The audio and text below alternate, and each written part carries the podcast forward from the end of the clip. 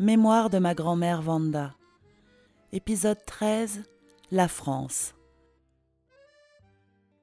Si seulement je pouvais ne pas parler de notre séjour de deux mois en France et de ce nouvel exode. J'ai aimé Bucarest, j'ai détesté Paris. Comme ensuite j'ai adoré Londres et Oxford, et j'ai pris l'Écosse en horreur. Mais en décrivant les chemins compliqués que ma vie a suivis, je ne peux pas omettre les périodes tristes et difficiles et parler seulement de celles qui m'ont laissé un souvenir agréable.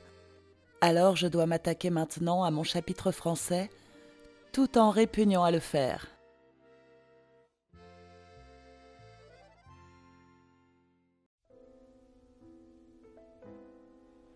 En mai 1940, Paris était une ville déprimante. Ma mère et moi y sommes arrivés avec très peu de moyens financiers et en plus, nous nous y sentions très seuls. Nous nous sommes installés dans un hôtel minable à côté duquel le moderne de Bucarest avait l'allure d'un palace. Il s'appelait l'hôtel celtique et se trouvait à la place de Clichy. C'était un hôtel de passe de troisième ordre où quelques Polonais comme nous s'étaient réfugiés, étant donné ses prix. Pour nous nourrir, nous devions profiter des soupes populaires qu'on distribuait aux Polonais nécessiteux de notre triste quartier. Nos journées se passaient en efforts désespérés pour faire venir mon père en France au plus vite, mais sans résultat. À tour de rôle, nous allions harceler les officiers de l'état-major polonais installés à l'hôtel Regina, notre quartier général, qui, pour se débarrasser de nous très probablement, nous assurait que tout serait fait immédiatement pour que le fameux télégramme demandant l'arrivée à Paris de mon père soit expédié. Ensuite, il nous disait que le télégramme avait été expédié et que mon père allait arriver bientôt. Nous l'attendions dans l'angoisse, car les Allemands préparaient leur offensive contre la Belgique et les Pays-Bas, et Paris commençait à se vider de tous ceux qui ne voulaient pas être pris dans le tourbillon d'une bataille éventuelle. Parfois, nous rencontrions des amis de Varsovie et de Bucarest. Et chaque fois qu'un visage connu se manifestait au seuil de notre affreuse chambre d'hôtel, nous reprenions un peu de courage. Le petit lieutenant passa un jour. Deux ou trois amis de mon père vinrent nous assurer que quoi qu'il arrivait, il ne nous laisserait pas mourir de faim. Lolek réapparut avec son sourire affectueux, et nous étions heureuses de le revoir. Et là, la sœur de tante Régna était aussi à Paris, incorporé dans l'armée féminine de l'air. J'ai aussi rencontré deux garçons que j'avais connus assez peu en Pologne, mais avec lesquels j'avais dansé à une soirée à Varsovie. Ils étaient maintenant des jeunes officiers dans notre armée en France. Les jours passaient et mon père n'arrivait toujours pas.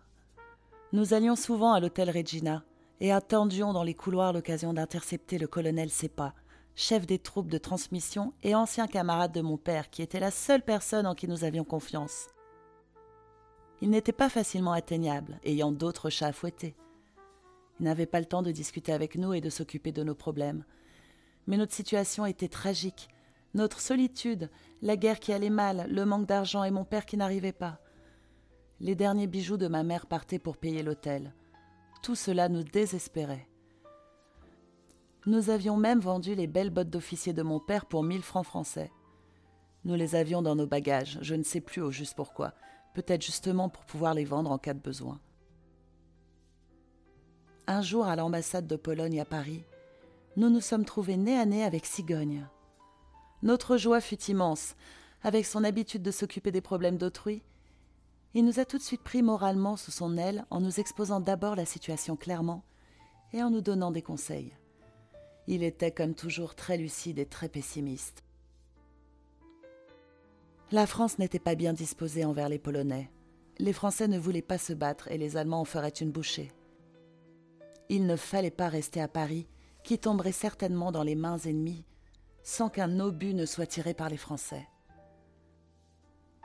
Paris n'est pas Varsovie. Il n'y a pas d'héroïsme ici. Les Français se laisseraient envahir sans se battre. La guerre est loin d'être gagnée l'Italie allait entrer en guerre du côté des Allemands, et il fallait que mon père arrive au plus vite. Tout cela, et tant d'autres paroles sombres et hélas prophétiques, ne nous enlevèrent pas la joie d'avoir Cigogne auprès de nous, pendant les quelques rares moments qu'il voulait bien nous consacrer. Il était très pris, il devait terminer ses affaires et partir dans l'armée à Carpiani, où il entrait avec le grade de lieutenant. J'ai eu beaucoup de peine en apprenant qu'il n'était jamais allé chercher les quelques lettres que je lui avais écrites de Bucarest, et qu'il ne savait même pas que nous arrivions à Paris. Il était toujours le même avec moi, paternel et tendre, mais bien plus préoccupé par ses propres affaires que par moi. J'en ai beaucoup souffert, j'avais tellement besoin de sentir que quelqu'un tenait vraiment à moi dans ces tristes journées. Un jour, en me voyant particulièrement déprimée, mon ami Lolek m'a tenu un grand discours remontant. C'était le jour avant le départ de Cigogne, quand celui-ci ne trouva pas le temps de me voir encore une dernière fois, et qu'il allait juste m'appeler pour me dire au revoir. Lolek me dit que je devais adopter une toute autre attitude, qu'au fond, c'était moi qui lui faisais un grand honneur en m'intéressant à lui, et non le contraire moi, si belle, si extraordinaire, si formidable, et qu'en un mot, Sigogne ne méritait point quelqu'un d'aussi bien que moi. Gonflé à bloc par ces gentilles paroles, j'ai avalé mes larmes et j'ai pu parler avec Sigogne au téléphone, avec toute la désinvolture et le détachement voulu, en lui disant au revoir gentiment, mais sans trémolo. Il m'a semblé qu'il fut déçu par ma réaction, car il ne s'attendait pas à cela. Il trouvait toujours un plaisir morbide à me tourmenter. Pourtant, il y avait un côté de son caractère que j'admirais tout particulièrement. C'était son attitude envers ma mère qu'il trouvait merveilleuse. Il me sermonnait parfois sévèrement lorsque je n'étais pas aussi gentil avec elle que j'aurais dû l'être, et quand je me conduisais comme une enfant gâtée que j'étais. Bien sûr, il avait raison. J'adorais ma mère, mais il m'arrivait d'être impatiente et brusque quand j'étais malheureuse ou de mauvaise humeur. Mais elle, avec son caractère d'ange, elle me pardonnait toujours.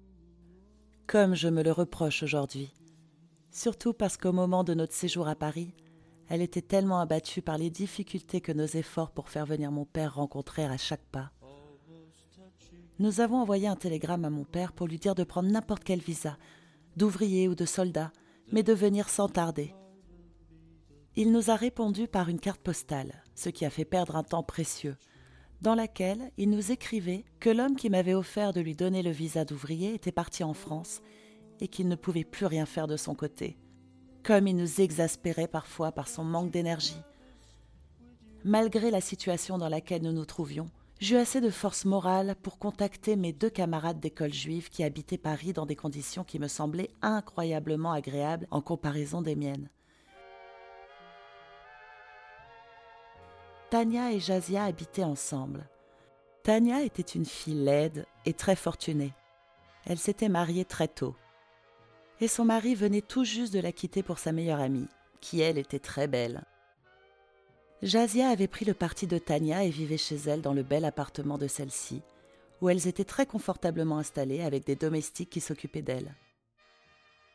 Tania et Jazia m'avaient invitée à dîner, et quand je me suis présentée portant une jolie robe en velours bleu marine, encore de ma garde-robe de Pologne, avec un bouquet de roses roses acheté avec nos derniers sous, il fallait garder les apparences. Elles étaient stupéfaites. Nous nous attendions à te voir toutes différentes, une pauvre réfugiée en loc, m'ont-elles confié quand je repartais. Nous avons dîné très agréablement. Mon premier bon dîner à Paris, servi par une bonne entablier impeccable nous avons parlé de mes expériences de guerre, de notre école, de nos camarades et de notre enfance. C'était très sympathique, et cela me sortait de la misère de l'hôtel celtique de la place Clichy. Je ne leur avais naturellement pas dit que nous étions à bout de ressources, sans espoir d'un avenir meilleur, tant que mon père ne serait pas réintégré dans l'armée polonaise en France.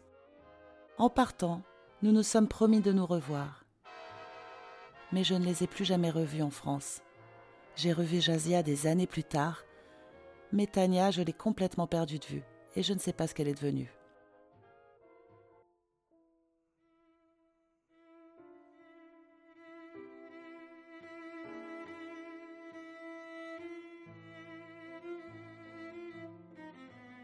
Le jour où les Allemands ont attaqué la France, le véritable exode de Paris a commencé. Amiens fut occupé le 21 mai et le 22 mai, ma mère a vu enfin le colonel Capa qui lui a conseillé de partir sans tarder à Luçon, en Vendée, où il allait diriger mon père quand il arriverait en France, car les troupes de transmission étaient groupées là-bas. Lolec, comme officier de transmission, était déjà à Luçon, et nous y avait retenu une chambre. Nos derniers sous furent dépensés en costume de bain pour moi. La douce innocence. Paris était menacé et moi je pensais qu'au bronzage. Nous avons pris le train pour Luçon.